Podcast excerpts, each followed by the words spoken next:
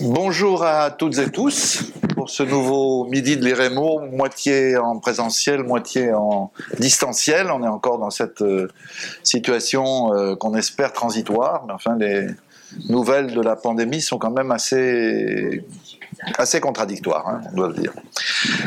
Alors, euh, en quelques années, le grand remplacement des Français par une vague arabo-musulmane est sortie de la marginalité euh, de l'extrême droite où elle se trouvait. Ça n'intéressait pas grand monde, à vrai dire, sauf quelques illuminés, euh, comme Jean Raspail, euh, évidemment Renaud Camus. Et avec notamment Renaud Camus, c'est devenu un thème présent dans le débat mainstream et même un, des thèmes principaux de cette campagne, tel qu'il a été, je dirais, propulsé par Éric Zemmour, pas Marine Le Pen, mais Jordan Bardella, notons-le. Donc en fait, on est dans un, thème euh, qui est un thème au cœur de la campagne des extrêmes droites euh, aujourd'hui. Alors, c'est une, euh, idée, un délire, pour l'appeler par son vrai nom, sur lequel on s'interroge sur comment faut-il la combattre, cette idée-là. Alors il y a beaucoup de gens, d'auteurs, qui la combattent essentiellement sur le plan idéologique. C'est-à-dire qu'ils montrent en quoi c'est une, profondément une idée raciste, à beaucoup d'égards, dans sa construction même. Hervé Lebras a préféré pour ce livre-là une démarche, euh, je dirais, beaucoup plus factuelle. Au fond, euh, son petit livre, il est petit parce qu'il se lit euh, vite et bien, mais il est très très très riche, vous allez le voir. Euh, ce petit livre nous dit simplement, il n'y a pas, il n'y aura pas, sauf euh, cataclysme, de grand remplacement, et les chiffres permettent de le démontrer.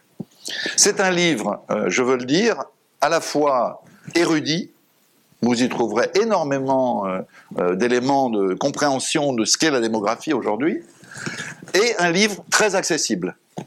je crois qu'il est c'est un livre qu'un jeune, euh, un jeune adolescent, un étudiant peut lire euh, très facilement.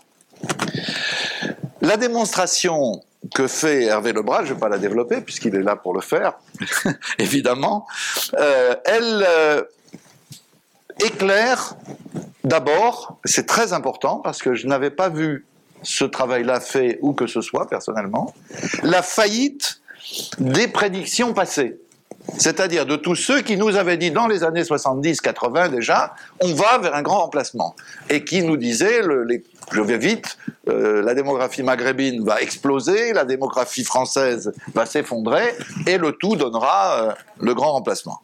Les chiffres montrent avec le recul que ça ne s'est absolument pas produit, ni l'un ni l'autre. Deuxième euh, démonstration du livre, et je crois que c'est très intéressant, c'est comment l'extrême droite, mais pas seulement, manipule les chiffres euh, de l'immigration contemporaine. C'est-à-dire, dès qu'on les déconstruit d'une manière scientifique, comme un démographe euh, peut le faire, euh, on voit que l'idée de, grand emplacement est purement et simplement une, fiction. Troisièmement, et, c'est aussi très intéressant, c'est plutôt la fin du livre, Hervé Lebras nous propose une critique scientifique, je dirais, alors je, parle sous son contrôle, de l'usage simplificateur d'un certain nombre de notions démographiques. Comme par exemple la confusion classique entre immigrés et descendants d'immigrés. Comme l'oubli, je mets des guillemets à oubli parce que ça doit être volontaire, euh, de la mixité des uns et des autres, des immigrés, mais aussi des, descendants d'immigrés. Euh, la simplification euh, de la notion d'entrée sur le territoire, qui découpée de la durée du séjour n'a plus du tout le même sens. Parce que si on va par là, on a, je crois, pas loin de 90 millions de touristes qui passent en France. Euh, si on les compte dans les entrées euh, d'étrangers sur le territoire, alors là, on, va vers un grand remplacement extrêmement euh, rapide. Il y a aussi la simplification des notions de français. Qu'est-ce que c'est être français Et d'étrangers qui ignorent complètement la complexité du métissage tel qu'il a pu se développer? Un, des candidats à la présidentielle euh, parle de créolisation. Peut-être le terme est un peu alambiqué, mais il y a quelque chose là qui est intéressant. Il y a aussi le caractère trompeur de la méthode des prénoms parce qu'il n'est pas nécessaire, d'être juif pour donner un prénom juif ou hébraïque à ses enfants, il n'est pas nécessaire d'être breton pour appeler euh, son fils, etc., etc. Enfin, on peut faire la démonstration. Et puis, euh, ce, fait très étrange dont Hervé Lebras nous dit dans un autre livre euh, qu'il n'est pas français mais qu'il est européen, que ça n'est pas là où il y a beaucoup d'immigrés qu'il y a un fort vote d'extrême droite. Ce serait plutôt l'inverse. Donc là, on a un vrai mystère, pas seulement démographique, mais politique. Alors, inutile de présenter euh, Hervé Lebras, il est bien connu, il cumule, je dirais, toutes les compétences nécessaires pour faire cette démonstration. C'est pas par hasard que c'est lui qui l'a fait et pas un ou une autre. Euh, il est euh, démographe, historien, directeur d'études à l'EHESS, chercheur émérite à l'Institut national d'études démographiques, titulaire de la chaire Territoire et Population à la maison à la fondation de la Maison des Sciences de l'Homme. La règle du jeu, euh, Hervé Lebras la connaît, donc vous avez 35, même 40 minutes si vous voulez pour euh, introduire, et puis ensuite pour... Euh, il nous reste une petite heure pour débattre avec nos amis ici, mais aussi avec ceux qui sont en ligne. En tout cas, merci infiniment. Je sais que vous êtes très très demandé et pour cause, parce que votre livre alimente le débat. donc merci d'être passé par l'IREPO. Merci pour euh, votre invitation. Vous avez déjà presque tout dit, donc je serai forcément euh, assez rapide. donc je vais peut-être, euh, je vais pas vraiment non préciser, mais peut-être tenter de surtout d'expliquer ma démarche, qui est, et, et, vous l'avez dit, une démarche. Le mot général, c'est une démarche empirique, ou bien dit autrement euh, c'est euh, euh, ce que les physiciens appellent partir de l'observable, de ce qui est observé. mais de ce qui est observé à échelle générale. donc, dans le cas de questions démographiques, à échelle statistique nécessairement. Je reviendrai sur cet aspect de, de l'observation. Donc, Bien sûr, par derrière, et vous l'avez dit, il y a des questions euh, idéologiques, mais dire le grand remplacement, c'est du racisme, ça arrête la réflexion, parce que ça y est, on l'a mis dans une petite case et euh, on ne peut plus le, le, dépioter, si vous voulez. Il faut, euh, au contraire, continuer à le regarder en tant que tel. Bien sûr qu'il y a une part de racisme importante dedans, mais c'est autre chose. Si ça s'appelle grand remplacement et pas racisme, c'est autre chose, si vous voulez. Alors, pourquoi est-ce que je me suis intéressé à, deux choses d'ailleurs récemment, qui sont les deux livres que je viens de, publier, c'est un peu un, hasard. Euh, il y a j'ai cette question du, grand remplacement parce qu'elle était devenue euh, très très présente à partir du début de la campagne euh, électorale. Donc c'est les éditions Grasset m'avaient demandé de faire un, justement une petite mise au point qui est ce livre de la même manière qu'en même temps. Hein. C'est une commande, oui, en même temps que ils avaient commandé à Laurent Joly de faire euh, une mise au point sur la question du pétinisme, puisque là aussi il y avait eu des affirmations très violentes du candidat Zemmour. Et donc, euh, euh, et l'autre livre traite de la question du rapport entre localement entre la proportion c'est tout bête entre la proportion d'immigrés et la proportion de vote pour le Front National puis pour euh, le Rassemblement National. Parce que quand on regarde localement, les deux sont à l'inverse. Ça a l'air tout à fait étonnant, mais euh, donc dans l'autre livre, euh, le titre pas génial, le titre c'est Le Grand Enfumage. C'est souvent les éditeurs vous poussent à, ils veulent vendre, donc euh, euh, le sous-titre est par contre beaucoup plus clair, c'est Populisme et migration dans sept pays européens. Populisme et immigration dans sept pays européens, parce que ce que j'ai constaté en France, quand je dis constater, j'ai les données pour les 36 000 communes françaises concernant les résultats des votes, par exemple les résultats des euh, votes pour euh, Marine Le Pen à la présidentielle de 2017, et puis j'ai la proportion d'immigrés euh, dans chaque dans chaque commune, donc je peux les mettre en rapport les uns avec les autres, et non seulement euh, c'est plutôt là, et pas plutôt, c'est vraiment là où il y a le plus de, le moins d'immigrés qu'on vote le plus pour le Rassemblement national, et c'est un fait statistique. Euh, et, mais euh, c'est aussi là où on, on, vote le plus pour le Front National, c'est là où il y a presque toujours le moins d'immigrés. C'est statistique, il peut y avoir des, petites exceptions, mais globalement, sur 36 000 communes, on le vérifie. Euh, et on le vérifie à plus grande échelle. Vous disiez dans une interview à France Inter, si ma hmm. mémoire est bonne, que c'est vraiment dans le local local que vous êtes descendu, pas, pas, des appréciations sur une Absolument. non, non, non, Et c'est dans, dans tout le local. Alors on peut donner une illustration, mais c'est seulement une illustration d'un phénomène statistique. Et euh, il y a plusieurs illustrations. Très souvent, je donne euh, deux exemples extrêmes. La Seine-Saint-Denis, qui est le département qui a le plus d'immigrés, euh, où ils sont 30% de la population, représentent 30% de la population, a voté à 13,7% pour le pour Marine Le Pen en, en premier tour de 2017. Inversement, le département qui a le plus voté pour euh, Marine Le Pen, qui est le département de l'Aisne, avec 37%, on ne trouve dans la population de l'Aisne que 4% d'immigrés. Donc on a vraiment les deux, inverses. Et les gens du Rassemblement national le savent, parce que euh, Marine Le Pen faisait d'habitude sa rentrée euh, à Brachet. C'est un petit village de, la Haute-Marne. Euh, elle le faisait parce que ce petit village avait voté au premier tour euh, de 2017 à 83% pour elle et à 90% au second tour.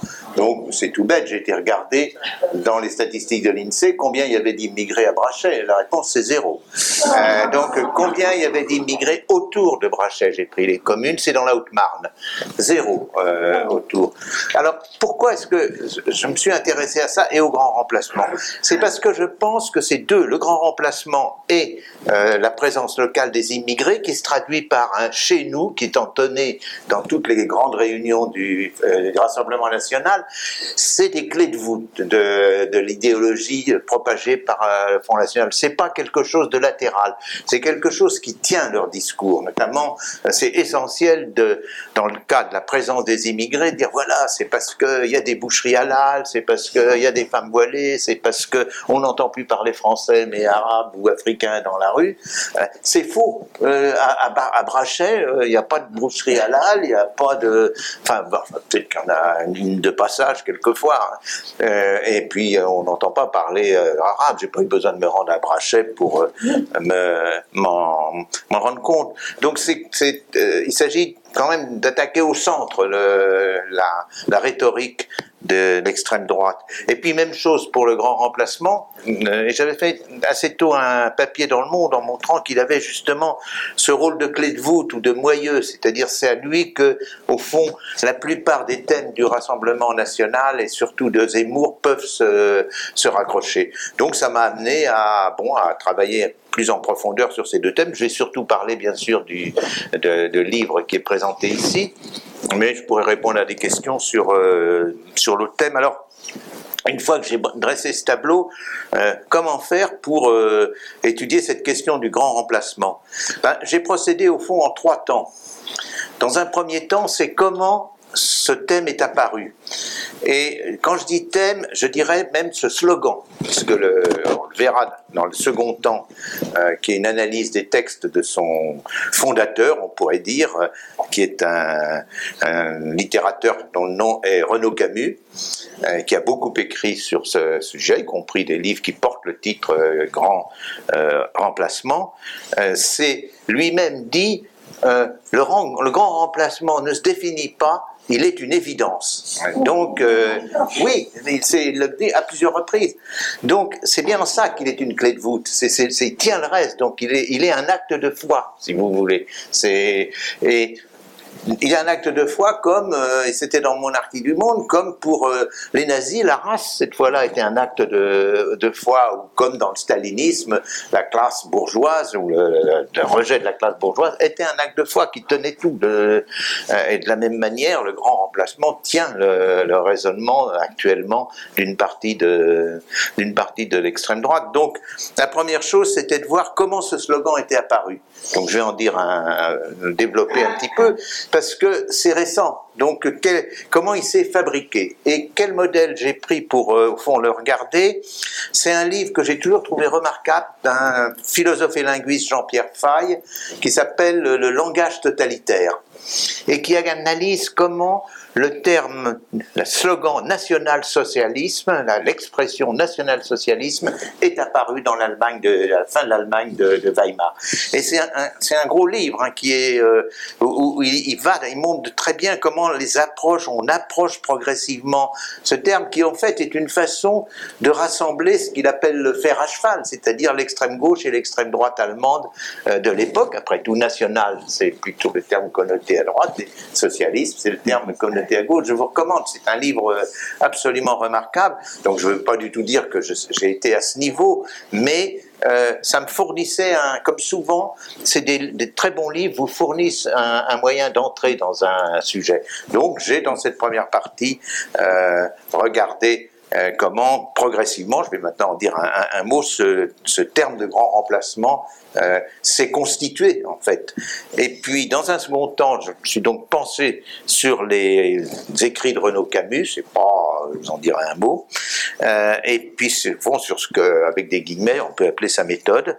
Et puis dans un troisième temps, euh, j'ai pris au sérieux la question du grand remplacement. Est-ce que démographiquement, il y avait une possibilité de, grand remplacement? Donc voilà le plan du livre. Mais j'ai rajouté un dernier chapitre, euh, parce que quand on attaque cette question, on est tout de suite accusé d'irénisme. On vous dit, ah, mais vous, négligez. Euh, donc mon dernier chapitre porte sur les difficultés euh, des questions d'immigration qui sont loin d'être négligeables. Et mon argument dans le dernier chapitre est aussi que euh, agiter le grand remplacement, eh bien, c'est empêcher de s'attaquer au problème réel de l'immigration. C'est pas neutre, c'est pas à côté, euh, c'est au contraire en les globalisant euh, ne pas les, traiter. Donc, euh, c'est un frein, c'est un obstacle. C'est une manière, au fond, de les masquer, de les laisser euh, latents, parce qu'au fond, c'est en les entretenant aussi qu'il y a, y a le succès que peut avoir l'extrême l'extrême droite. Alors, sur le premier, la première partie, comment, quelles sont les origines? Ben, Les origines sont, j'ai été d'abord très loin, j'ai été, parce que j'avais travaillé sur la montée de la xénophobie et surtout du natalisme après la guerre de 1870. Il y a eu, euh, dans, pratiquement à partir de 1895, euh, il y a eu euh, une crainte très forte en France d'une nouvelle invasion allemande. Le thème de l'invasion est devenu un, thème euh, euh, tout à fait dominant, avec des livres euh, importants. Thème d'ailleurs assez curieux du fait qu'en Allemagne, ce thème n'était pas du tout évoqué. C'était vraiment un thème propre à la France qui était lié au fond à un sentiment de déclassement. après tout, au temps de Napoléon Ier, la France avait envahi l'Europe, et puis voilà que au temps de Napoléon III, c'est elle qui était en envahi par les, par les Allemands. Donc ce thème de l'invasion a eu une, une, très grande force. Il a été, et c'était une répétition, il a été l'occasion de produire des faux, notamment. Euh, et pour, pour appuyer le... Et puis on retrouvait une construction euh, qui était euh, il y a des différences de fécondité, donc de croissance démographique, et donc euh, les hautes pressions vont aller vers les basses pressions. Une, comparaison météorologique, là où les gens sont très nombreux, ils vont se précipiter là où il y a euh, au contraire des gens moins nombreux ou dont la croissance démographique est faible ou nulle. Ce thème a été repris par un livre qui a eu un grand succès dans, récemment, qui est le livre de Stephen Smith, dont le titre est clair, c'est La ruée vers l'Europe. Peut-être certains l'ont euh, vu, qui est sous prétexte que les Nations Unies prévoient que la population de l'Afrique va passer de un peu plus d'un milliard à à peu près 2 milliards d'habitants et que l'Afrique est très pauvre euh, et sera sans doute euh, soumise à des problèmes graves, euh, y compris climatiques, eh bien, le milliard supplémentaire va se ruer vers l'Europe. Ce thème a eu un grand succès, pas un succès seulement à l'extrême droite. Macron l'a distribué à tous les membres de son cabinet, il faut le savoir. C'est donc pour, pour comprendre cela. Et le thème est, typique de, dès la fin du 19e siècle, cette idée, là où il y a des fortes pressions démographiques, ça va envahir là où il y a. Donc, donc vous avez forte pression, premier temps. Deuxième temps, la migration. Un auteur D'ailleurs, un faussaire, au début du, à la fin du 19e siècle, dit Et il va se produire alors un vulgaire courant d'air nommé invasion. Et puis, le troisième temps, c'est une fois qu'il y a eu l'invasion, ben ça y est, euh, la, France n'est plus la France. Euh, bon, le thème culturel euh, intervient, mais vous avez une gradation. Le thème de différence de pression démographique est tout à fait exact. Il y a, on a les chiffres. Le thème, à l'époque. À l'époque et encore maintenant. Le thème. De, ensuite, le thème la conclusion il va y avoir invasion est déjà inappropriée, elle ne correspond pas euh, à, ce qu'on a vu au cours de l'histoire et même récemment. Et puis le troisième euh, thème, qui est le thème au fond culturel, là, il n'a aucune preuve, aucun, moyen d'être prouvé. Mais il y a cette gradation, elle, a duré très longtemps. On la retrouve, vous avez fait allusion au Camp des Saints, c'est un roman de Jean Raspail qui a eu un très grand succès, publié en 1965, republié. C'est un roman fétiche de l'extrême droite. C'est, euh, et dans lequel euh, euh, d'un réalisme extraordinaire, puisque dans lequel tout d'un coup, à côté de Saint-Tropez, une flottille de 1 million d'Indiens venus de Calcutta débarque et sème la, et sème la panique euh, sur tout le, territoire. C'est surtout d'ailleurs pour euh, Raspail le, le moyen d'exprimer une sorte de haine générale de ce qui se passe en France, parce que il montre que les chrétiens de gauche sont massacrés par ces Indiens alors qu'ils voulaient les aider, et ainsi de suite. Il y a toute, toute, il une, toile beaucoup plus générale que la simple euh, invasion. Et puis, c'est les Indiens qui, euh, en fin de parcours, dominent, euh, le, dominent le territoire, dominent tout le sud de la France. si j'ai pris ce, roman, il y a d'autres romans, il y a, dès d'ailleurs le début du XXe siècle, il y a des romans intitulés L'invasion, mais parce qu'il est non seulement remarquable, il est d'une extrême violence dans le langage, mais aussi parce qu'il se trouve que 25 euh, ans, 35 ans plus tard, cette histoire est arrivée d'une certaine manière. C'est-à-dire qu'il y a un bateau, peut-être certains d'entre vous se souviennent, qui c'est un bateau avec 900 Kurdes qui s'est échoué sur la plage de, de Boulouris, qui était une petite plage euh, de Saint-Raphaël, donc pas loin du tout de, de Saint-Tropez. Donc il y avait le moyen de comparer la fiction à la réalité. Et la réalité était, a été très différente de, de la fiction. Elle est d'ailleurs très intéressante dans la mesure où elle montre à l'œuvre des mécanismes de migration. Je peux peut-être en dire un, un, un, un mot, parce que ces 900 personnes se sont présentées, euh, alors ils ont été très bien accueillis tout de suite. Euh, on a tout de suite, on a parlé de leur donner des sauf-conduits, des droits de séjour, un peu comme on fait actuellement euh, pour les Ukrainiens temporaires. Et euh, ils ont dit voilà, une des raisons du bon accueil, on dit voilà, nous sommes des paysans irakiens qui ont été chassés par Saddam Hussein. Et peu de temps auparavant, Saddam Hussein avait gazé euh, une population à Halab. Hein, Et donc, ils ont bénéficié d'un crédit. Et puis, donc, on leur a offert, on leur a dit euh, faites une demande d'asile. Et curieusement, sur les 900, il y a eu seulement 150 demandes d'asile. Et en fait, les 750 autres, on a vu arriver des voitures d'Allemagne, des Pays-Bas, euh, de Suisse, qui les ont euh, embarqués parce que euh, ces personnes avaient des parents ou, des, ou bien des personnes qu'ils connaissaient bien. Dans ces pays, les Kurdes sont plutôt en Allemagne, sont plutôt aux Pays-Bas et puis en, Suisse. Donc c'était un, premier exemple du fonctionnement de la migration. la migration, c'est très très largement euh, une question de réseau. Les gens vont là où ils ont déjà euh, une, une, connaissance. Si vous vous souvenez de ce petit garçon qui était mort sur une noyade, Elan, Elan. Elan c'était une histoire terrible qui a d'ailleurs beaucoup apitoyé la, les populations européennes. Et puis, dans, au cours d'un interview, le père de Elan, on lui a demandé pourquoi il était parti. Bon, il était persécuté. Et, euh, il a dit, on lui a demandé où il allait. Il a dit, ben, je vais, euh, j'ai ma belle-sœur qui est à Toronto.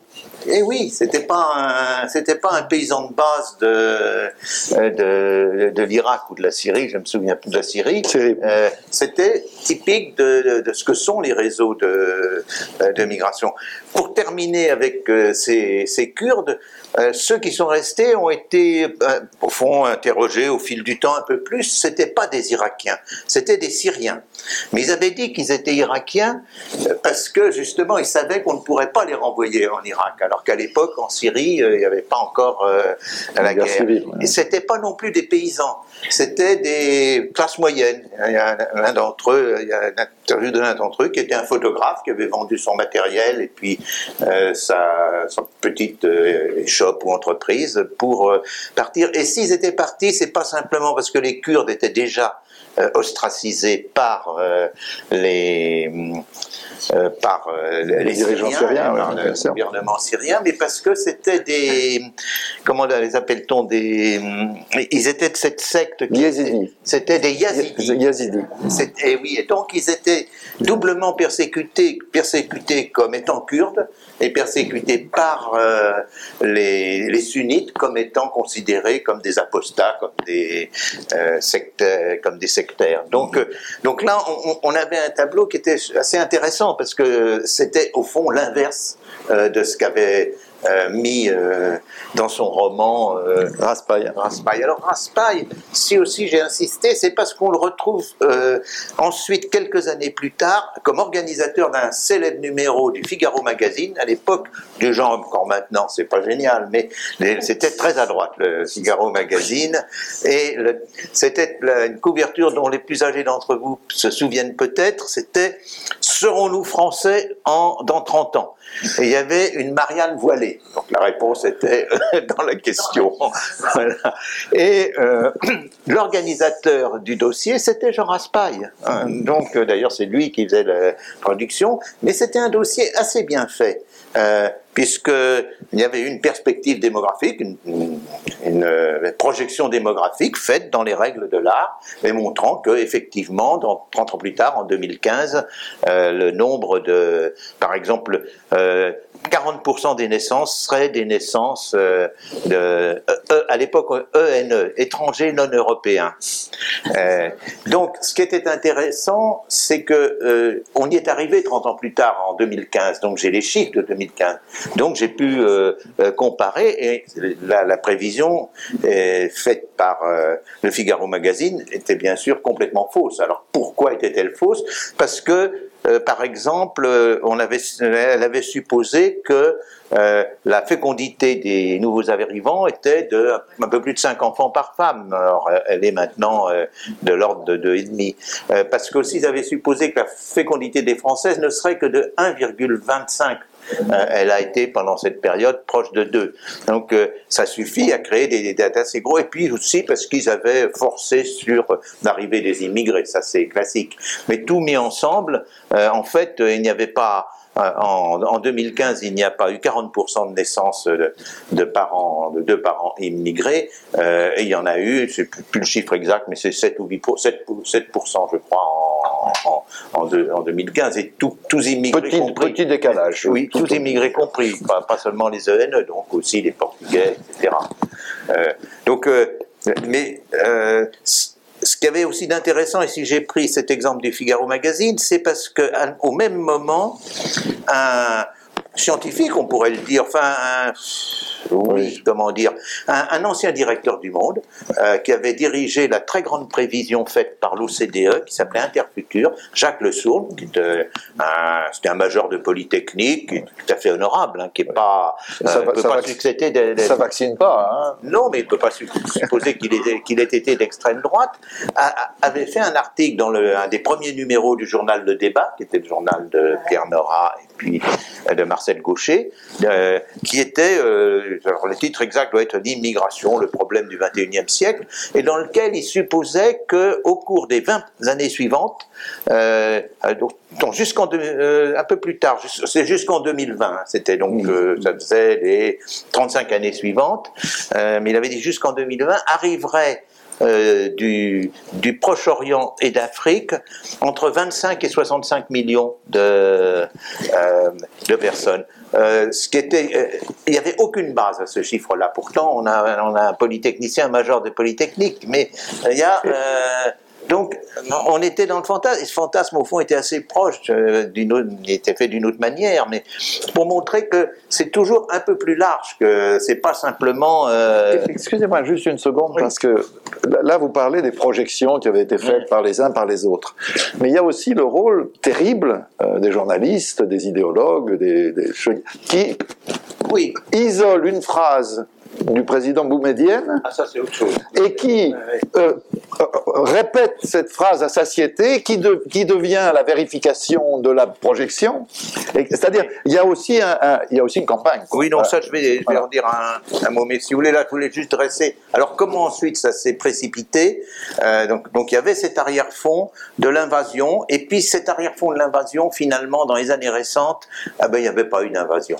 Donc, euh, le mot a, eu moins de poids. Dans, Marine Le Pen a essayé submersion, hein, qui est un peu plus fort. Ça n'a pas vraiment euh, marché. Donc, quelque part, le, grand remplacement est venu pour euh, remplacer. Remplacer, exactement, vous avez raison.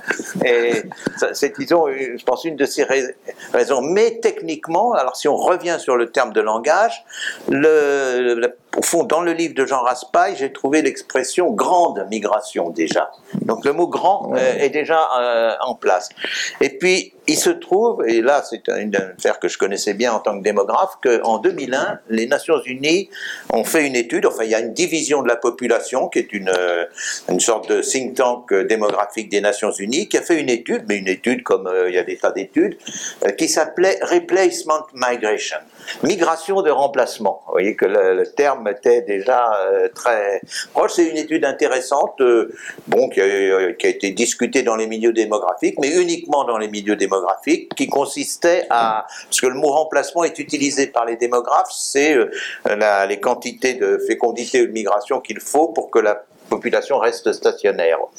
Donc quand la fécondité est faible, ben, faut, à ce moment-là, on peut calculer combien de migrations permettent de compenser la baisse de population du fait d'une faible fécondité. Donc c'est ce qu'avaient fait les Nations Unies pour euh, une dizaine de pays, euh, de, pays développés où la question pouvait se poser, dont l'Europe. Euh, et il y avait plusieurs hypothèses, et surtout il y avait une hypothèse d'ailleurs très intéressante, qui est, moi à mon avis, la plus intéressante, parce qu'elle nous amène à des débats actuels d'ailleurs encore maintenant, qui était est-ce que la migration pouvait compenser le vieillissement de la population? Autrement dit, est-ce que le fait que la part de la population âgée de plus de 65 ans euh, augmente nettement par rapport aux actifs, par rapport à, disons, ceux qui ont de 20 à 65 ans.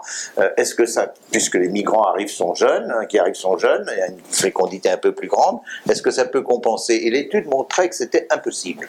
Elle montrait que pour la France, pour que le rapport des actifs aux inactifs reste le même que à l'époque, en 2001, il aurait fallu plus d'un million de plus d'un million de migrants par an. Donc c'était intéressant parce qu'au fond, ça disait c'est euh, pas euh, c'est pas une on pourrait dire que c'était d'une certaine manière contrer un argument favorable à l'immigration. C'était et mais, mais, cette étude a été alors elle a elle est passée inaperçue. Euh, j'ai été euh, le seul, au fond, le, seul retentissement, c'est que la commission euh, des affaires sociales du Parlement européen s'en est saisie en 2008 Et, à ce moment-là, m'a d'ailleurs demandé de, refaire les, calculs. J'ai obtenu pratiquement les mêmes résultats. C'était bien fait. Je connaissais euh, Grimblat qui avait fait les calculs. Et mais simplement au moment où justement cette invasion était de moins en moins crédible, Marine Le Pen et l'extrême droite et la droite dure ont découvert les choses et donc euh, et ont lu de travers. C'est-à-dire qu'ils ont euh, affirmé que les Nations Unies voulaient imposer euh, euh, des millions d'immigrants à la France pour. Il n'y a, aucune, a aucune décision, bien sûr, ni de l'Assemblée des Nations Unies, ni du Conseil de sécurité. C'est une, boîte d'études. Le, division de la population des Nations Unies. Alors ça a été repris avec des chiffres de plus en plus fantaisistes par De Villiers, et puis par, euh, par la droite même, par euh, Guillaume Arrivé, qui était un peu, l'arrivée a été un peu plus modérée, mais enfin, euh, c'est à ce moment-là, et on est dans les années 2015-2016, c'est aussi à ce moment-là qu'il y a l'arrivée des, de, la, il y a ce qu'on a appelé la crise des migrants, c'est-à-dire l'arrivée des migrants de Syrie, de Syrie surtout en Allemagne d'ailleurs, et pas, en France. Donc, donc il y a, il y a c'est à ce moment-là, et à ce moment-là, on découvre qu'il y a un auteur qui jusque-là publiait un conte d'auteur, euh, Renaud Camus, euh, qui euh, avait anticipé et qui avait notamment publié dans un tout autre genre d'ailleurs. oui, il a commencé dans d'autres genres. Il est, oui, il a commencé dans, il a été, il a une petite célébrité pour, il a écrit dans les années 90, je crois, une défense de l'homosexualité. Ah ben, et puis il, avait commencé par des guides touristiques. Bon, enfin, chacun le droit de faire ce qu'il veut, hein, c'est pas, on peut le faire. Hein. Euh, mais là, alors ensuite, ça c'est la seconde. Donc vous voyez comment ce, ce que je veux dire par là, c'est qu'il faut voir comment se forge un, slogan, parce qu'aussi c'est ce qui fait la force d'un slogan, c'est d'avoir euh, une archéologie, c'est de pouvoir s'accrocher. Bon, autant, vous verrez dans le dernier point, numériquement ou démographiquement, ça ne va pas, autant là, euh, il y a une construction, comme euh, c'est en ce sens-là que le livre de Jean-Pierre Fay m'a rendu, service. Alors, seconde chose, seconde partie du livre, il y a deux chapitres, j'examine les arguments de, de M. Renaud Camus, donc j'ai examiné en, détail trois livres d'entre de, de lui. Si je dis Renaud Camus et pas Zemmour, c'est que avec Renaud Camus, j'ai une base solide et d'autre part, Zemmour reprend exactement les thèmes de Renaud Camus. C'est pas euh, simplement il mélange, il se contredit et tout. Je vais pas aller me pencher sur des, déclarations faites dans des campagnes euh, électorales. Là, j'ai une base solide, j'ai j'ai son idéologue. C'est ça. Pour reprendre d'ailleurs. C'est un ami. Ils ont des relations amicales. Hein. Oui, c'est possible. C'est possible. Et donc, j'ai commencé à me plonger dans cette littérature pour vous dire mon type de travail, qui est toujours un travail qui, relève de, empirique de l'observable. Chaque fois qu'il euh, que Renaud Camus faisait une citation, je l'ai vérifiée, j'étais allé voir. Parfois, suis été obligé d'ailleurs d'aller la vérifier à la Bibliothèque nationale parce que le bouquin n'était plus euh, disponible dans les bibliothèques habituelles. Et dans tous les cas, sauf un, dans les trois livres que j'ai regardés attentivement, les citations étaient fausses. C'était faux le, savoir. Et, euh, et quelquefois dramatiquement fausses, et c'est là effectivement l'allusion que vous, vous avez faite. Il y a euh, une citation absolument terrible qui est la déclaration du président Boumedienne aux Nations Unies en novembre 1974 qui est euh, peut-être on peut peut-être peut-être on peut la lire d'ailleurs. Je, vais la chercher. Continuez, continuez. C'est une citation terrible hein, parce que euh, alors c'est juste avant, c'est j'ai l'œil tout de suite attiré par cette euh, citation parce que elle avait déjà été utilisée dans les années euh, en, en, 1985 par beaucoup de monde, par le, par le Sourne, par le Figaro Magazine, par Sauvy.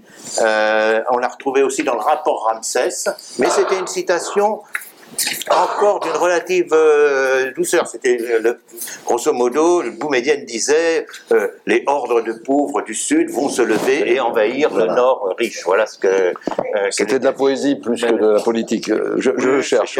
Alors, j'avais à l'époque, j'avais cherché d'ailleurs l'origine de cette citation parce que ça remontait à un article de Sauvy. J'ai un, grand respect pour Sauvy, mais quelquefois, bon, il allait un peu vite. Et Sauvy avait dans l'Express avait dit euh, c'est la déclaration de Boumedienne dans, au Washington Post. Et quand même, d'abord, il y a une chose qui m'intriguait, c'est que, savais, travaillant avec Sauvy, je savais bien qu'il ne parlait pas anglais. Donc, euh, l'idée qu'il ait lu le Washington Post était déjà pour moi un peu bizarre. Euh, mais comme souvent, il avait dû en entendre parler. C'est ça qui est toujours très, très dangereux. On avait dû lui dire que. Euh, Alors, je, je, vous la lis comme ça, voilà. Allez-y. Et, et donc, on avait euh, on, et donc, j'ai même euh, payé un étudiant pour dépouiller le Washington Post. voilà, c'est ma façon de faire, hein, pour voir si euh, euh, on n'a pas retrouvé. Ça ne veut pas dire qu'il qu pas, mais on ne l'a pas retrouvé sur l'année l'année indiquée du Washington Post. Cette citation est devenue sous la plume de Renaud Camus, non plus du Washington Post, mais la déclaration à l'Assemblée de Boumedienne à l'Assemblée générale des Nations Unies en 1974. Voilà ce que cite Camus. Un jour, des millions d'hommes quitteront l'hémisphère sud pour aller dans l'hémisphère nord. Ils n'iront pas là-bas en tant qu'amis, parce qu'ils n'iront parce qu'ils iront là-bas pour conquérir, et ils le conquerront en le peuplant avec leurs fils. C'est le ventre de nos femmes qui nous donnera la victoire. Mais ce qui était intéressant, c'est que tout n'étant pas complètement faux, Boumedienne a fait une déclaration aux Nations Unies en avril 1974. Et quand on va sur le site des Nations Unies, on peut trouver l'ensemble de son discours. Donc, euh, je suis allé sur euh, le site, j'ai trouvé ça, puis j'ai cherché euh, ce, que, ce que racontait Boumedienne. Il y a 153 paragraphes. C'est un très beau discours, je dois vous dire. Si, on est intéressé par le tiers-mondisme de cette époque, c'est un, un, des plus beaux discours que j'ai. C'est la grande période des non-alignés. Exactement, c'est vraiment un discours de, de C'est Bouteflika d'ailleurs qui préside l'Assemblée générale. Et, voilà, alors il y a un seul paragraphe où il est question d'immigration qui est le suivant. Les immigrants, les émigrants travaillant dans les pays développés constituent la masse du sous-prolétariat, sont aussi attirés des scientifiques et des techniciens par les possibilités de promotion et de progrès dont ils sont privés par l'immobilité chronique de leur pays. C'est très juste, comme, euh, et c'est encore juste maintenant. C'est la seule sur les, les, les 150 50 et plus paragraphes. Et à la fin, il y a un dernier paragraphe que je vais vous lire, parce que le, thème de, de Boumedienne, c'est de dire, vous avez eu un plan Marshall, vous autres Européens, à cause de grâce aux États-Unis euh, en 1946, eh bien, il faudrait faire la même chose, mais pour les pays en développement. Vous devriez avoir un. Donc, bien entendu, Boumedienne n'allait pas les insulter au moment où il leur demandait un, plan Marshall. Déjà, c'est grotesque. mais, mais il termine par un, un très beau, une très belle conclusion. Le dernier paragraphe, c'est la victoire contre la pauvreté, la maladie, l'analphabétisme et l'insécurité ne sera pas une revanche des pays pauvres contre les riches, mais une victoire pour l'humanité entière. Ça a quand même une certaine tenue. Peut-être qu'il ne le croyait pas, mais euh, c'est pas. Donc, donc, vous voyez le le, vous voyez, la, comment dire, euh, l'escroquerie commise par, euh, par Renaud, Camus. Euh, Renaud Camus. Et je, moi, mon commentaire et celui-ci vise non seulement à faire peur, mais aussi à salir le président algérien. Et à travers lui, les Algériens, les Arabes, les musulmans et les pays pauvres. Voilà le sens de la, du, trucage de monsieur, euh, de monsieur Renaud Camus. Alors, je passe d'autres exemples, mais là, c'était pour moi l'exemple le plus fort, puis qu'il y avait une archéologie, parce que c'était, il avait même, au fond, sciemment déformé ce qui était déjà faux en 1900 en 1985. Voilà pour revenir sur ce, euh, sur ce thème, sur la façon. Alors, une autre manière dont fonctionne M. Camus, c'est la, euh, c'est le, cas particulier de transformer en cas général. Alors ça, vous connaissez ça. C'est une tactique générale de l'extrême droite et plus largement que l'extrême droite. Je pourrais en donner des exemples qui consistent à partir d'un cas particulier comme si c'était euh, le cas général. Par exemple, quand on parle d'immigration, c'est en Seine-Saint-Denis, il se passe. Et euh, dans le, dans le livre de Camus, il y a un passage tout à fait. À nouveau, je vais vous montrer ma méthode. Il y a un passage euh, où euh, il dit que en regardant à la télévision, il a vu une déclaration d'un certain monsieur Millet disant que ce Millet disait qu'il s'était retrouvé seul blanc sur les quais de la station Châtelet à 6 heures du soir. voilà, alors d'abord, ce monsieur Millet, comme par hasard, réapparaît dans un autre livre de Renaud Camus, c'est un de ses copains. Bon, déjà, il aurait pu dire copain.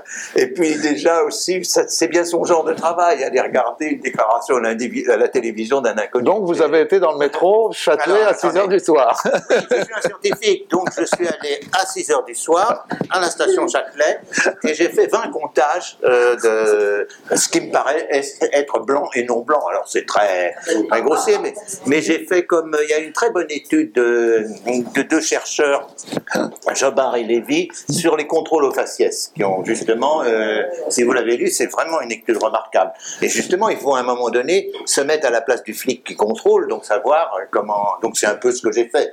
Et, j'ai pas, en moyenne, il y avait 25% de ce qui m'apparaissait non blanc, euh, et le, le cas sur les 20 comptages était le plus fort, 35%. Donc attention, je ne dis pas, je n'ai pas dit Monsieur Renaud Camus ment. J'ai dit autre chose. J'ai dit, nous n'avons pas vu la même chose, Monsieur Millet et moi. Et le problème d'une proposition générale, c'est qu'on doit voir la même chose. C'est le fonctionnement de la science depuis le début. C'était, on dit autrement, les exemples, les expériences sont répétables. C'est bien un problème très large qui est d'ailleurs qui est posé aussi dans, dans les questions actuelles de vaccination et autres. C'est euh, on doit pouvoir répéter, on doit pouvoir vérifier, donc répéter l'expérience. Et à ce moment-là, euh, on émet une proposition générale. Il y a même un cas, je dirais, tout à fait extrême euh, en philosophie qui est la, la, position de Karl Popper. Là, on entrerait dans des discussions plus longues, mais qui estime que cette position dite de falsification, qui suffit d'un exemple pour invalider une euh, une généralité. C'est pas donc c'est au fond exactement l'inverse. Et donc là, il y a un mécanisme. Si j'ai insisté puis euh, posé cette petite expérience, c'est parce que je pense que c'est un mécanisme très profond. Euh, presque toujours quand j'étais confronté en débat avec des gens d'extrême droite, ils m'opposent des exemples quand je, quand je donne une, propriété générale comme celle que je vous ai indiquée sur plus il y a de, moins il y a d'immigrés, plus on vote euh, pour le RN. statistiquement, je peux le montrer. Tout de suite, on m'oppose euh, la, la Seine-Saint-Denis ou ceci ou cela ou tel quartier ou tel, euh, tel bureau de vote. Et il y a quelque chose, je pense, de, très profond là-dedans qui est en lien avec la notion qu'à l'extrême droite, on peut-être j'en dirais un mot aussi, de peuple. C'est-à-dire le peuple est homogène. Donc vous prenez n'importe quel individu, il représente le peuple, d'ailleurs y compris le chef. Le chef, c'est euh, tout, le, euh, tout le peuple, c'est-à-dire il y a cette confusion entre cas particuliers et euh, propositions générales. Et vous la suivrez, l'histoire du métro est très claire. Plusieurs fois, j'ai été euh, c'est une réponse qu'on m'a faite. Je me souviens plus de ce reporter du Figaro qui m'avait, qui avait un nœud papillon et qui m'avait dit dans un débat, il m'avait dit, ah, vous n'êtes jamais allé dans le métro. Hein,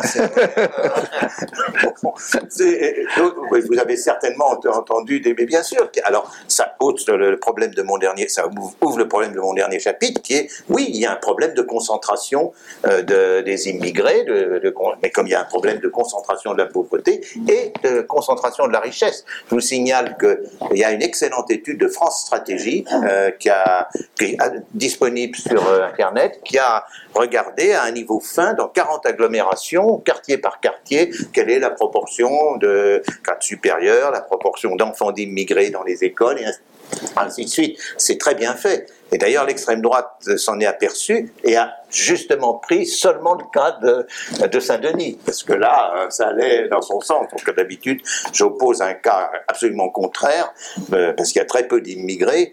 Euh, c'est le, cas de l'agglomération de Douai et Lens qui est une grosse agglomération dans le Pas-de-Calais, où là, euh, c'est, euh, je veux dire, c'est pas le contraire, il y a quelques concentrations, c'est 10% d'immigration dans quelques quartiers. C'est pas 60-70% dans certains îlots. Alors, Hervé Lebras, comme le, temps passe, oui, on va aller j'aimerais, j'aimerais que vous nous disiez quels sont. Euh, non, mais sur, sur le, votre réponse à la théorie du grand emplacement. Alors, quelles sont les données que vous avez tirées de vos études? C'est mon troisième point. Le troisième point, c'est euh, est-ce qu'on peut voir, est-ce que démographiquement, c'est possible qu'il y ait un, grand remplacement. Ça s'appelle faire une euh, projection démographique. Donc, on part de la population actuelle, du nombre actuel d'immigrés, et puis euh, on regarde année après année, en fonction de la mortalité, de la fécondité, du niveau de migration, comment évolue la population.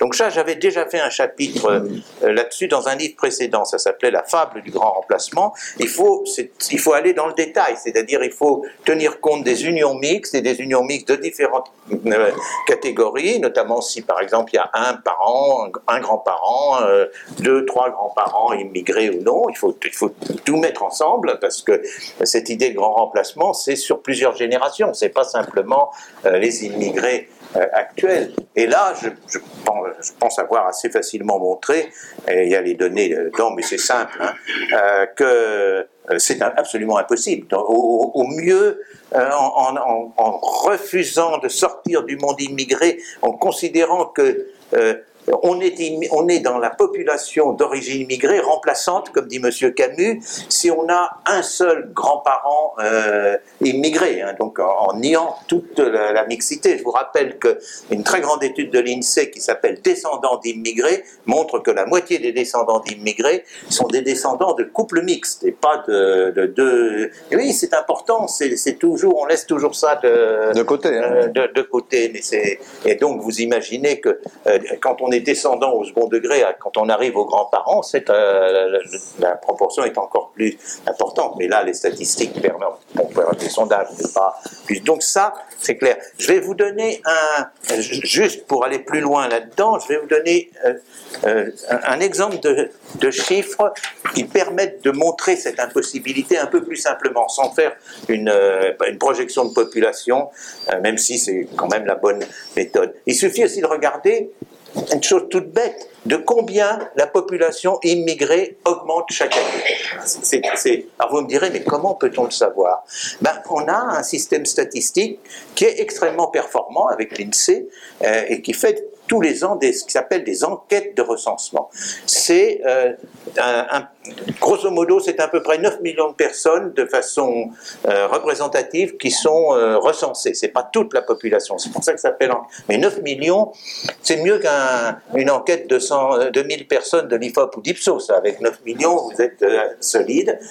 Il y a des enquêtes de vérification et puis vous avez sur le site de l'INSEE les résultats. Donc ça permet de voir ben, la pyramide des âges, de voir la répartition des catégories sociales, de voir énormément de choses, c'est ce qu'on voit dans un recensement, et de voir les immigrés. Donc vous avez, c'est un tableau publié par l'INSEE qui montre euh, à chaque 1er janvier, à la suite de ces enquêtes, du dépouillement de ces enquêtes de recensement, quelle est la proportion d'immigrés de telle et telle et telle origine. Je rappelle qu'immigré, comme un autre point, ça signifie en France né étranger à l'étranger. Ça ne veut pas dire étranger immigré. 36%, euh, dans le dernier, le dernier chiffre est que 36% des immigrés sont français. C'est encore un, autre point. Pour moi, ils sont français, mais ils sont classés comme euh, immigrés, comme s'il y avait deux catégories de citoyens les citoyens français français, et puis les citoyens français euh, immigrés. Surtout, c'est un vrai problème. Enfin, ça nous en plus loin. Mais donc, quand vous regardez vous avez donc le nombre d'immigrés, c'est à peu près, euh, dans le, dernier nombre est de 6 700 000 au 1er janvier 2020, puis vous avez 1er janvier 2009, etc. Mais ce qui est intéressant, puisque vous avez le nombre à chaque 1er janvier, si vous faites la différence, vous savez combien il y a d'immigrés en plus et combien il y a d'immigrés de telle et telle partie du monde. Si les immigrés d'Afrique et d'Asie en plus pour l'année 2019, c'est 109 000 ça existe depuis 2006, ce calcul.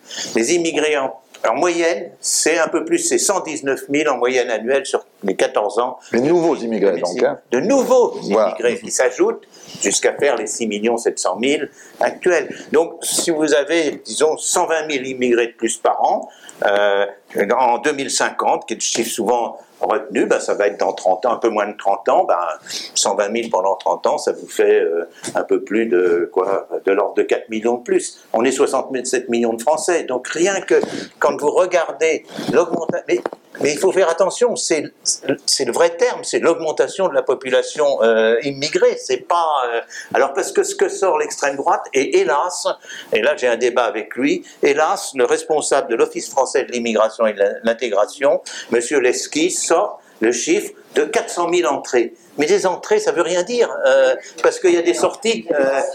mais oui, mais je suis sidéré parce que c'est le chiffre 400 000 qui est aussi annoncé par Zemmour. Alors Zemmour, et je suis obligé de le dire, les skis disent, eh bien, 400 000 pendant 5 ans, ça fait 2 millions pendant le...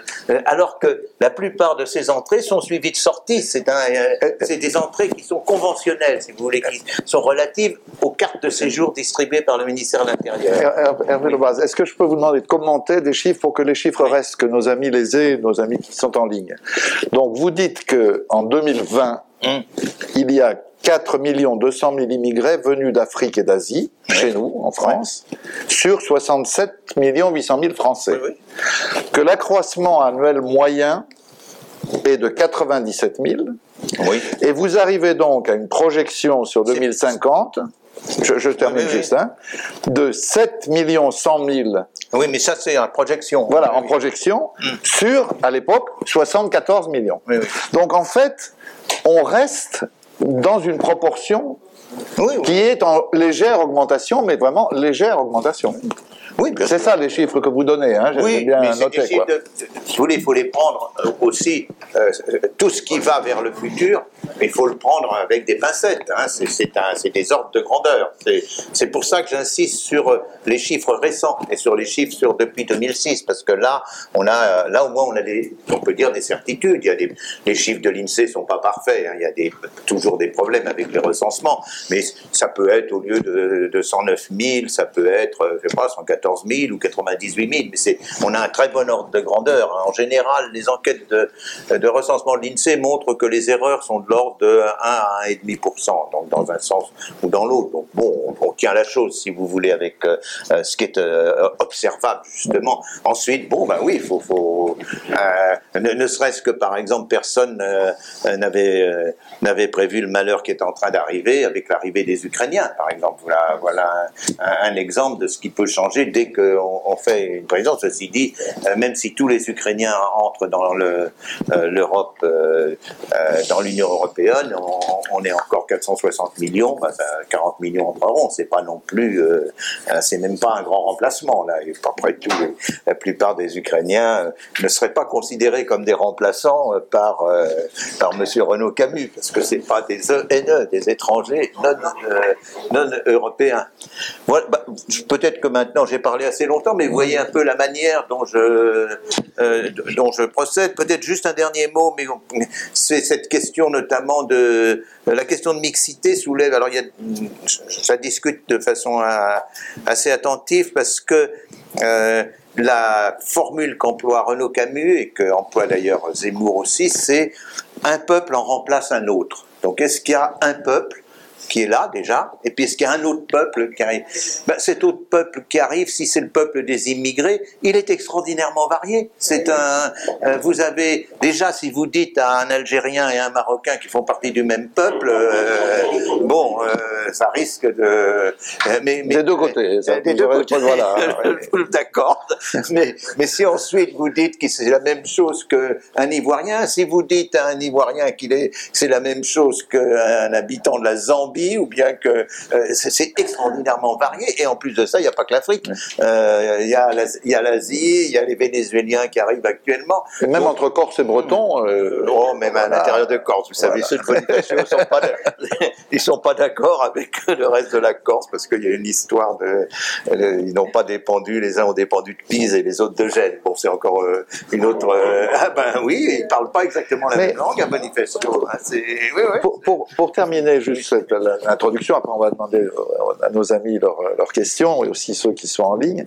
Il y a quand même un mystère, je trouve, c'est que cette construction du grand remplacement, pour n'importe quelle euh, intelligence euh, normale, est une imbécilité euh, caractérisée. Et pourtant, 61% des sondés, selon Harris Interactive, 61%, ça date d'octobre hein, dernier, c'est pas, disent oui, on a peur. Ouais, mais alors. Comment Alors, comment Non, mais je vais vous le. Voilà, mais j'aimerais bien que vous le commentiez parce que on est de plus en plus dans la vie politique française et européenne dans une contradiction, un fossé entre les choses observables par un esprit, euh, je veux dire, pas spécialisé, et des peurs agitées évidemment par les uns et par les autres. Alors, votre question est importante parce que il faut lire. Ce 61%, c'est effectivement le résultat d'un sondage Harris Interactif sur le grand remplacement. Je vais vous lire la question. Certaines personnes parlent du grand remplacement. Deux points. Les populations, ouvrez les guillemets, les populations européennes, blanches et chrétiennes étant menacées d'extinction suite à l'immigration musulmane provenant du Maghreb et de l'Afrique noire, fermez les guillemets, pensez-vous qu'un tel phénomène va se produire en France? 61% je pense. Alors vous me direz, mais qu'est-ce qui se passe? La plupart des personnes ne sont jamais posées cette question. C'est surtout ça. C'est-à-dire que dans beaucoup d'enquêtes de- d'opinion, on vous pose une question à laquelle vous n'avez pas réfléchi. Donc bon, euh, vous allez répondre ceci ou, ou ceci ou cela, quoi. C'est un. Mais je suis extrêmement méfiant avec la plupart des enquêtes d'opinion. Il y a des enquêtes d'opinion qui sont sérieuses. Qui, si on vous demande, euh, je sais pas quel type de voiture vous possédez, bon, c'est même plus de l'opinion. On peut, on peut s'y fier. Mais là, vous avez vu la question. euh, elle- La question en elle-même, la question agite toutes les peurs. hein. Vous avez euh, la question Maghreb, Afrique noire, Musul- musulmane, musulmane. extinction euh, européenne, blanche, chrétienne. Bon, euh, je veux dire, la, la question est faite pour fabriquer la réponse. hein, mais cette question est souvent, l'extrême droite cite souvent ce, euh, ré- résultat. Mais sans, le jugement, exactement, absolument. Mais sans, sans charger euh, Renaud Camus outre mesure, mais moi, ça me, personnellement, ça me fait beaucoup penser à ces campagnes qui étaient menées en 40, 41, 42. Euh, sachez reconnaître le juif. Alors on disait ça à des gens dont c'était jamais une question qui s'était posée comment on reconnaît un juif. Oui. Mais ça devenait euh, l'objet d'une exposition, Ah, une exposition, centrale à Paris où on pouvait voir les oreilles, le nez, les cheveux. le- C'est-à-dire, on peut créer, c'est ça qui est effrayant dans cette affaire, on peut créer quelque chose à partir de rien. Oui, oui, oui, tout à fait. C'est à vous.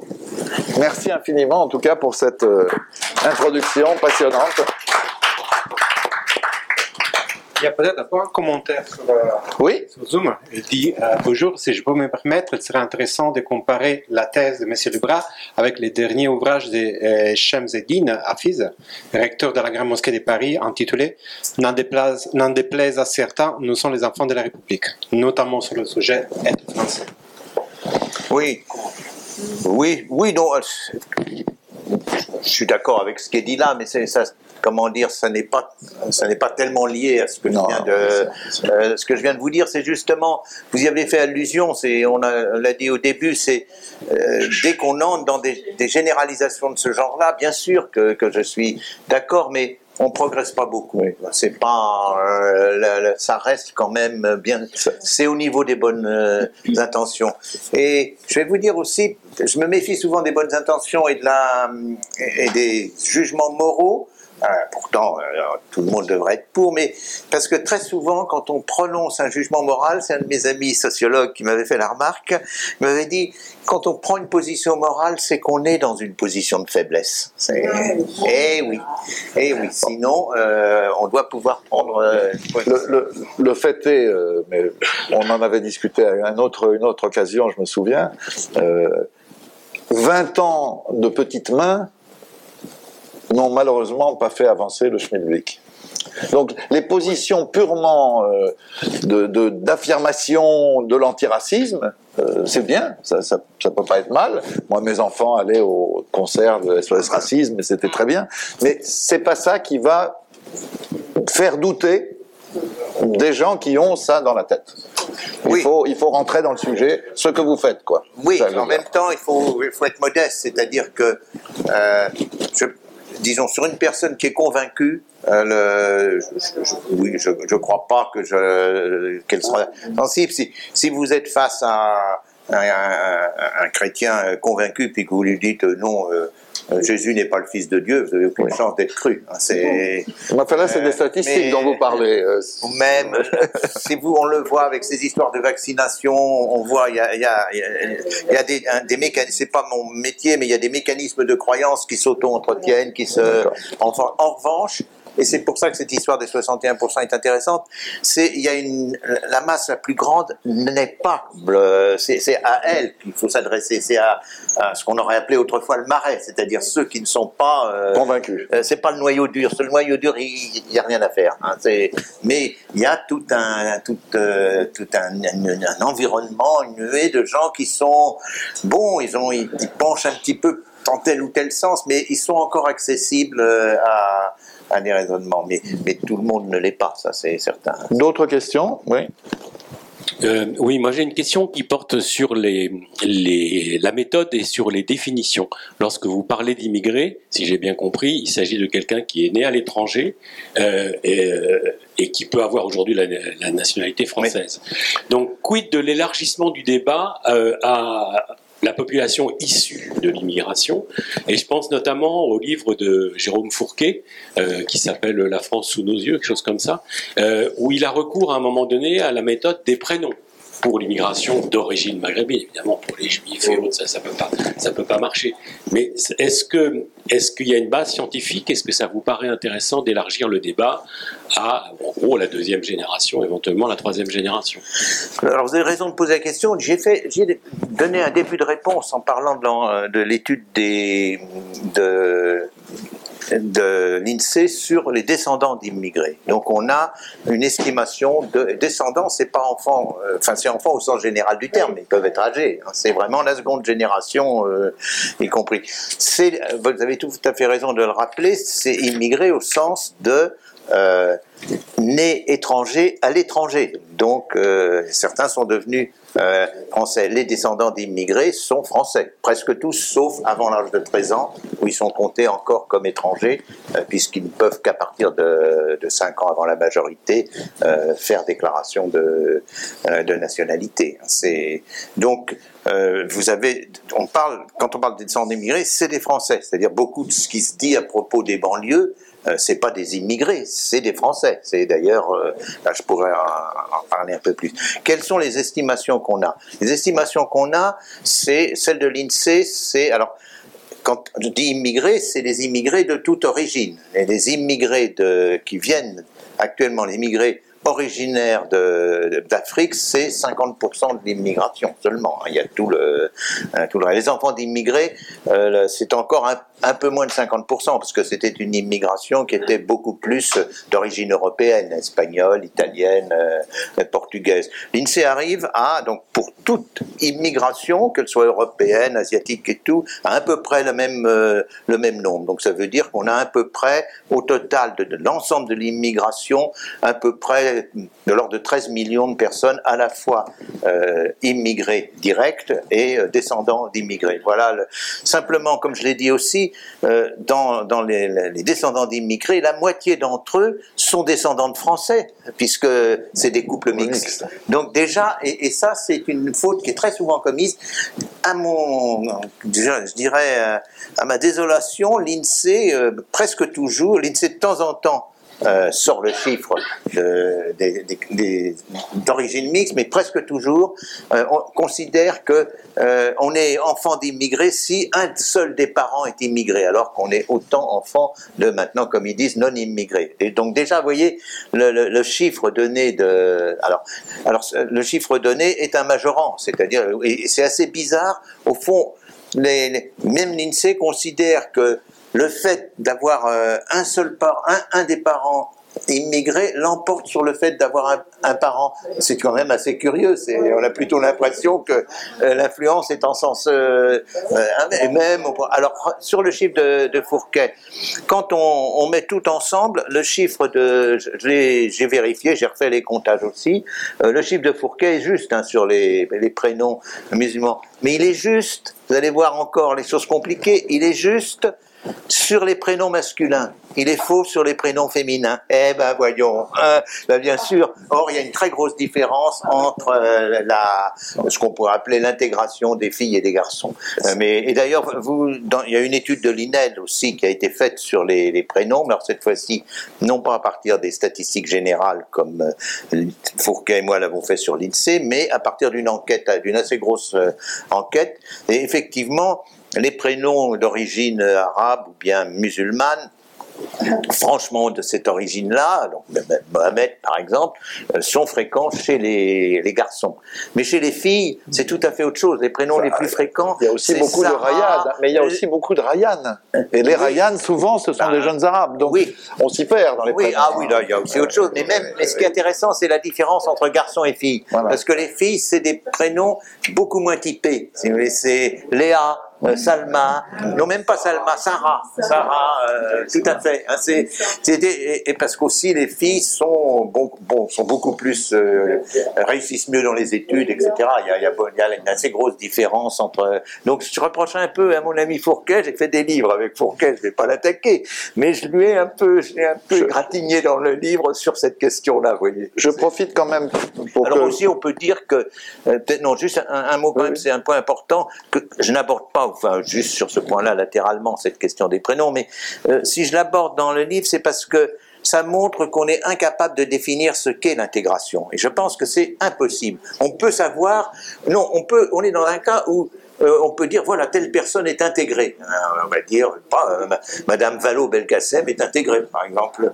Et puis on peut dire telle personne n'est pas intégrée du tout. Alors on va prendre pas un terroriste. bon, mais mais on peut pas on peut pas appliquer le critère à, à- à l'ensemble de la, la population d'origine immigrée. Il y a toute une vaste zone. euh, donc c'est et on n'a jamais pu euh, établir des critères euh, de d'intégration. Et si on avait des critères, ce qu'ont tenté les Russes d'ailleurs, euh, bien sûr. eh ben, à ce moment-là, euh, j'étais allé en Russie sur des questions de ce genre-là. À ce moment-là, une grande partie des Russes n'étaient pas intégrés. C'était, pas, ben, oui, si vous voulez, quand on met des, critères, à ce moment-là, les questions de milieu social euh, jouent euh, inévitablement. Donne- Et donc, dans les prénoms, pour terminer sur les prénoms, je pense que c'est important. Il y a, y a une, cette sorte de tentative de quand même trouver un critère d'intégration. Et donc, on pense que euh, voilà, le fait de donner un prénom. Donc, dans le livre, j'ai pris la, euh, j'ai fait un comptage des prénoms dans le Finistère, euh, et qui sont, euh, il y a une, un- à peu près 12% de prénoms purement bretons, hein, du genre, par exemple, euh, mon prénom est Hervé. Euh, ça ne se donne plus. On, on donne Erwan avec deux N. Hein, c'est et, et, et c'est pas le fait qu'il y ait 12% de prénoms euh, bretons qui veut dire que euh, les Bretons veulent leur indépendance ou bien qu'ils ne veulent plus être considérés comme français ou qu'ils ne sont pas intégrés. Donc il faut être prudent là. Je trouve que euh, Fourquet a quand même mis 80 dans, dans, le, dans le, le premier, le premier livre, hein, dans le, euh, le, pas le puzzle français, mais l'archipel français. Ouais. Il y a 84 pages sur le sujet. hein. C'est quand même là, il n'a pas molli. Je, je précise que ma fille s'appelle Leïla et qu'elle n'a pas d'origine arabe euh, repérable à plusieurs générations en tout cas. Euh, peut-être en Sicile, peut-être en Sicile, puisqu'on vient de Sicile nous. Ah, Donc il peut y avoir là quelque Ah, part, ben, il y a cinq siècles. euh, ex- exactement, même plus. Là. Je profite pour, pour, pour donner ces chiffres parce qu'ils sont intéressants. C'est les origines des immigrés en 2020. C'est parce que là aussi, il y a un jeu sur le mot immigré. Mais en fait, 32% des immigrés en question sont d'origine européenne. Oui. Européenne, communautaire ou non. 29% du Maghreb, 18% d'Afrique subsaharienne, 14% d'Asie, dont 4% de Turquie, donc on- voilà, et 6% d'Amérique latine.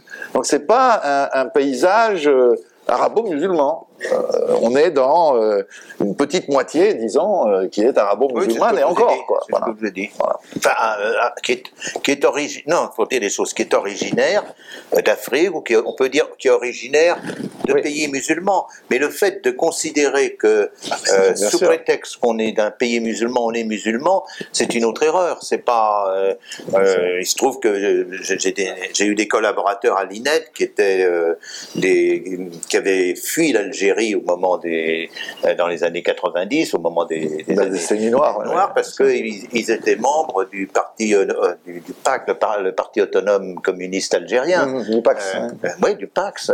Et eux, et eux, ils arrivent en France. Il y, a- il y en a un d'entre eux qui, moi, je leur ai reproché d'être un, un marxiste un peu borné quelquefois. Eh ben, euh, il arrive en France, on le prenait pour un musulman.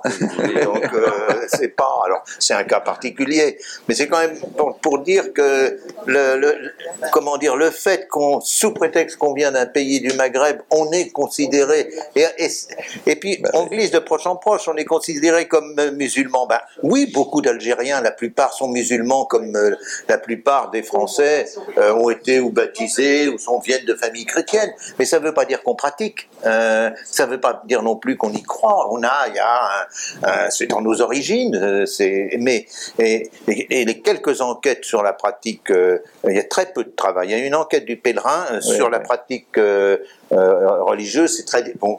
Déjà la pratique religieuse pour les les, euh, les catholiques, c'est compliqué. Il y a eu, de- il y a toute la sociologie religieuse distingue euh, euh, baptisés, distingue ceux qui vont quelquefois à la messe euh, dans l'année qui s'appellent les pascalisants parce que c'est la messe de Pâques, ceux qui vont régulièrement à la messe du dimanche qui sont les messalisants donc euh, ben oui faut c'est pas oui c'est pas simple le- qu'est-ce que c'est que qu'est-ce que c'est qu'adhérer à une religion? C'est aussi quand vous voyez dans une enquête euh, les réponses des catholiques il faut savoir si c'est catholique ou si c'est catholique pratiquant et si c'est catholique pratiquant l'IFOP par exemple la définition elle est large c'est se rend au moins une fois par mois dans un lieu de culte. C'est pas la, va à la messe tous les dimanches comme font les sociologues euh, des religions hein. c'est non c'est donc alors pour le monde musulman c'est très compliqué est-ce que c'est euh, ben oui euh, est-ce que c'est faire euh, euh, est-ce que c'est le, Le jeûne? ben le oui est-ce que c'est le jeûne euh, qui est euh, parce que qui est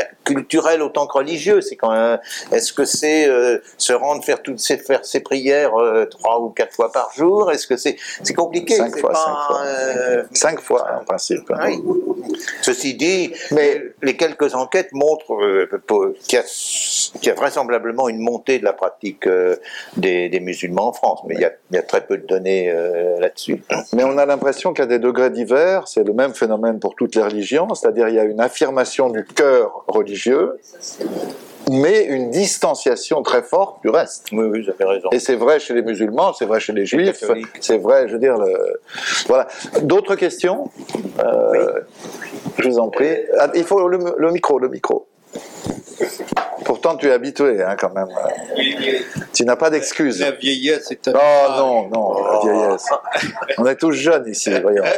Oui, et je voulais euh, euh, enfin, vous signaler, vous le connaissez bien mieux que moi, euh, l'apparition dans le discours euh, des politiciens, y compris dans des partis qui se disent de droite républicaine, la distinction entre le français entre guillemets de souche et le français qui est né français que par la carte nationale. Euh, de papier, comme dit Madame Oui, de Pécresse. papier. Euh, Oui, euh, ça c'est la question que je trouve un peu sérieuse. Mais un- euh, la deuxième, beaucoup moins. Je ne sais pas si M. Camus ou Zemmour s'est penché sur le, le, le- le remplacement qui, qui a déjà touché des, euh, des villes comme Neuilly, la partie riche, et la Côte d'Azur, parce que vraiment, je crois que les, les euh, du Moyen-Orient sont bien installés. Ça ne soulève pas du tout de, euh, de méfiance. Et dernier point, dans les, sondages que l'on fournit sur des chaînes de radio, euh, on ne se donne pas la peine, enfin les- surtout les boîtes qui fabriquent des sondages, comment sont définies les populations. Donc, quelle population on creuse Quand on, on fait un sondage au téléphone, on ne s'adresse pas à la population française.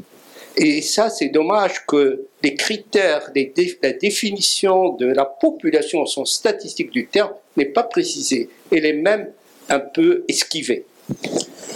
Oui, sur, euh, Oui, oui. oui, oui, oui. Oui, euh, sur la question euh, de, de Neuilly, euh, comme on disait, nap, ne y auteuil passi.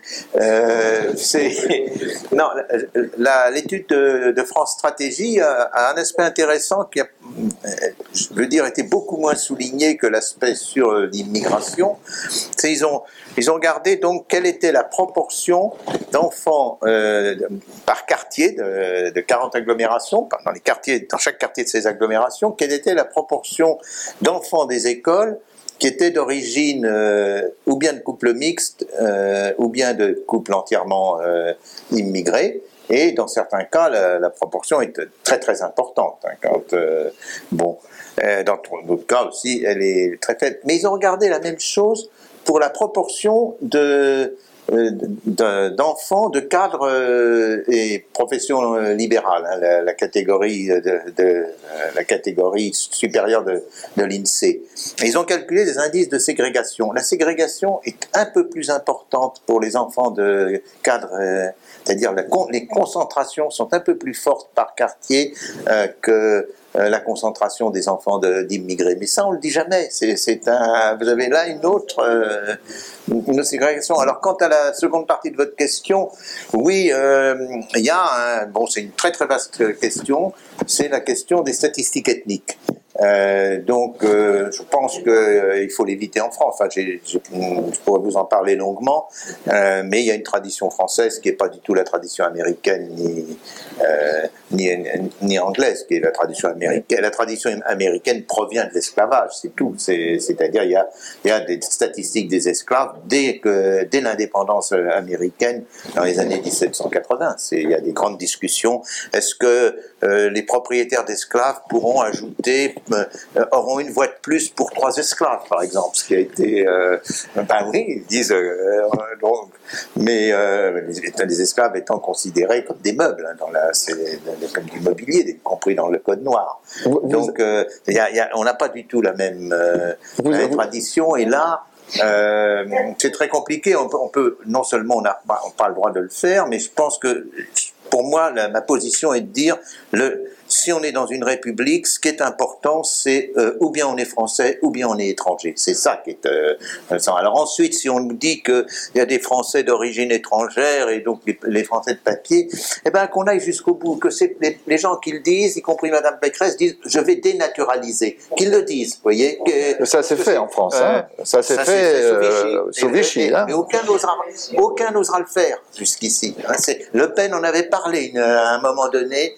Euh, et il a arrêté d'en parler parce que c'était très peu, très peu populaire. Hein. Est-ce que je, peux vous lancer sans, sans vous, vous amener à des développements On n'a plus le temps malheureusement, mais vous avez un chapitre très intéressant sur la notion de race chez les Américains, avec cette idée pour être blanc, il ne faut pas avoir une goutte de sang noir. Et alors ça amène à des absurdités euh, totales. Oui, il y a un très bon livre là-dessus de, d'un jeune sociologue Paul Shore qui s'appelle Compter classé dans les recensements américains qui fait l'histoire de, cette question aux États-Unis. Mais moi, je, bon, je peux, en dire un mot. Euh, parce que ça, touche justement à la définition de, qui on est, des origines. Et il se trouve que euh, en, 1900, en 2014, euh, le New York Times a fait un grand titre disant le nombre de naissances blanches aux États-Unis est devenu minoritaire.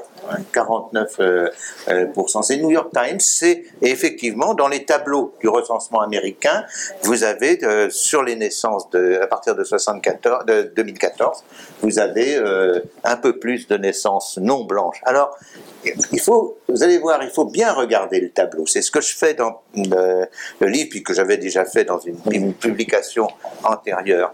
Parce que ce que les Américains appellent blanc, c'est white only non-hispanic. Vous dites, euh, dites qu'est-ce que c'est que white only non-hispanic?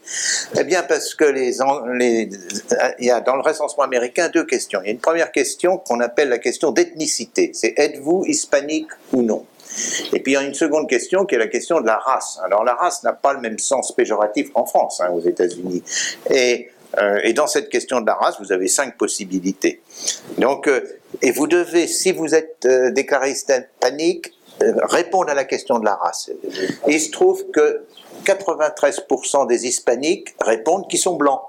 Mais ils ne sont pas comptés parce qu'ils sont euh, hispaniques. Donc si vous les rajoutez aux 49% de naissances blanches, vous montez déjà à, je ne sais plus le chiffre exact, ça doit être 77%. Alors maintenant reste le mot only. Qu'est-ce que signifie white only non hispanique ben, Only, c'est que dans le recensement américain, la question race vous pouvez cocher plusieurs cases. C'est bien d'ailleurs. Vous pouvez dire voilà, euh, je suis de ma race est à la fois euh, euh, native Indian, indien d'Amérique, noir, blanc.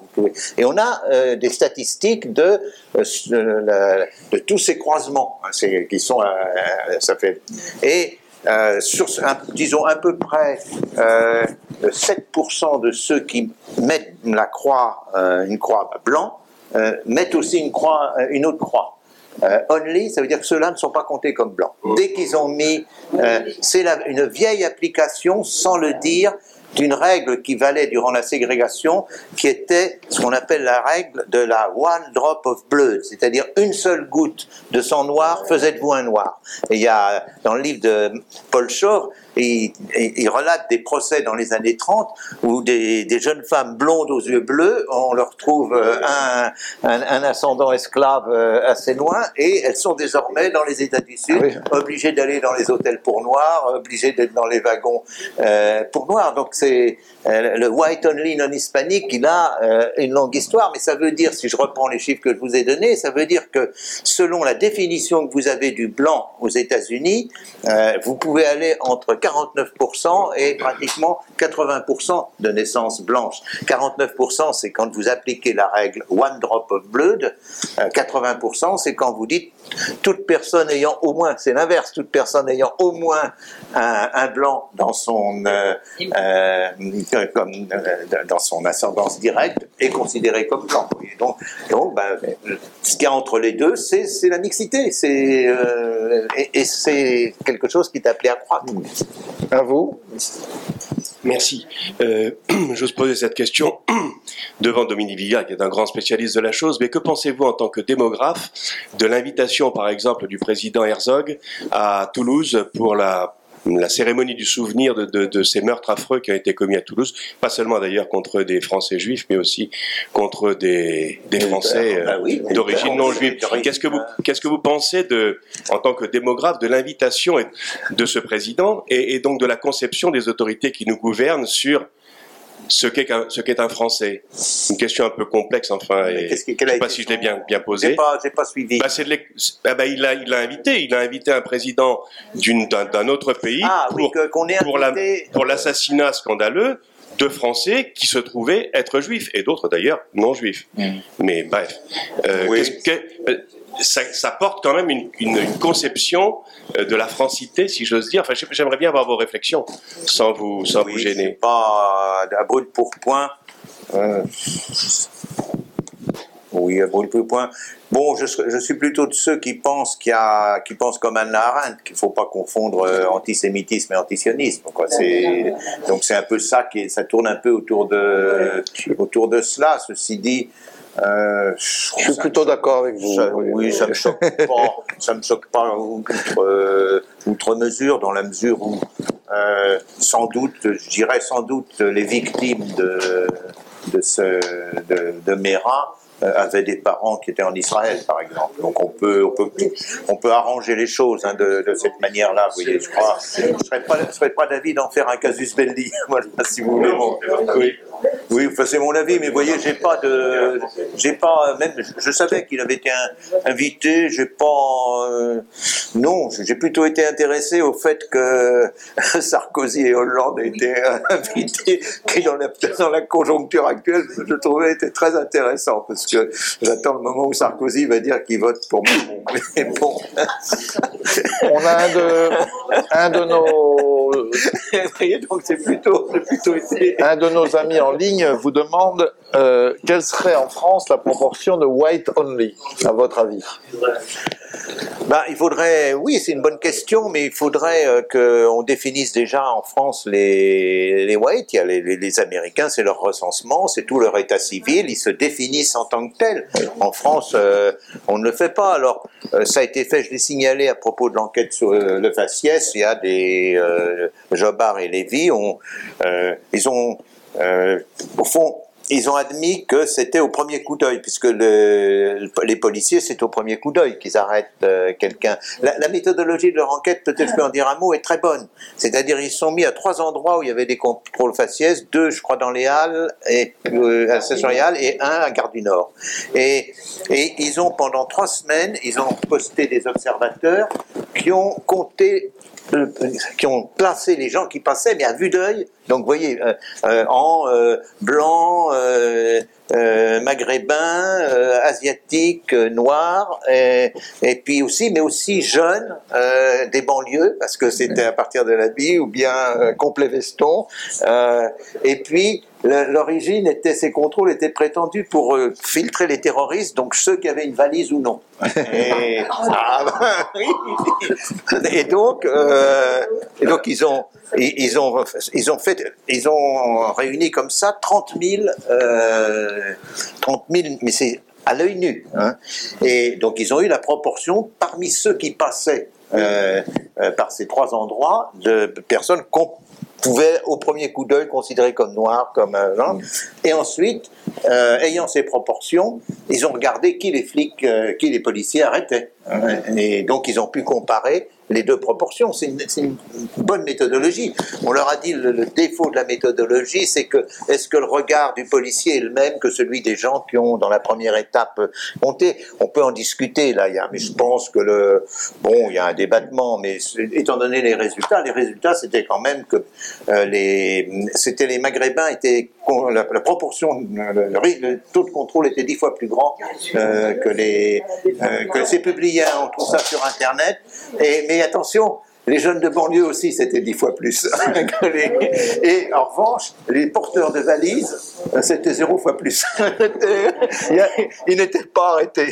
Il y a un autre aspect qui est très peu soulevé, mais qui est un vrai problème dans la composition de- du peuple français, c'est qu'on croit qu'il y a beaucoup d'Arabes, mais non, la majorité des Arabes sont berbères. Ah, Alors là, on rentre dans une complication, parce que c'est aussi ça, moi, qui m'a frappé dans votre... y compris Monsieur Zemmour. Voilà, voilà.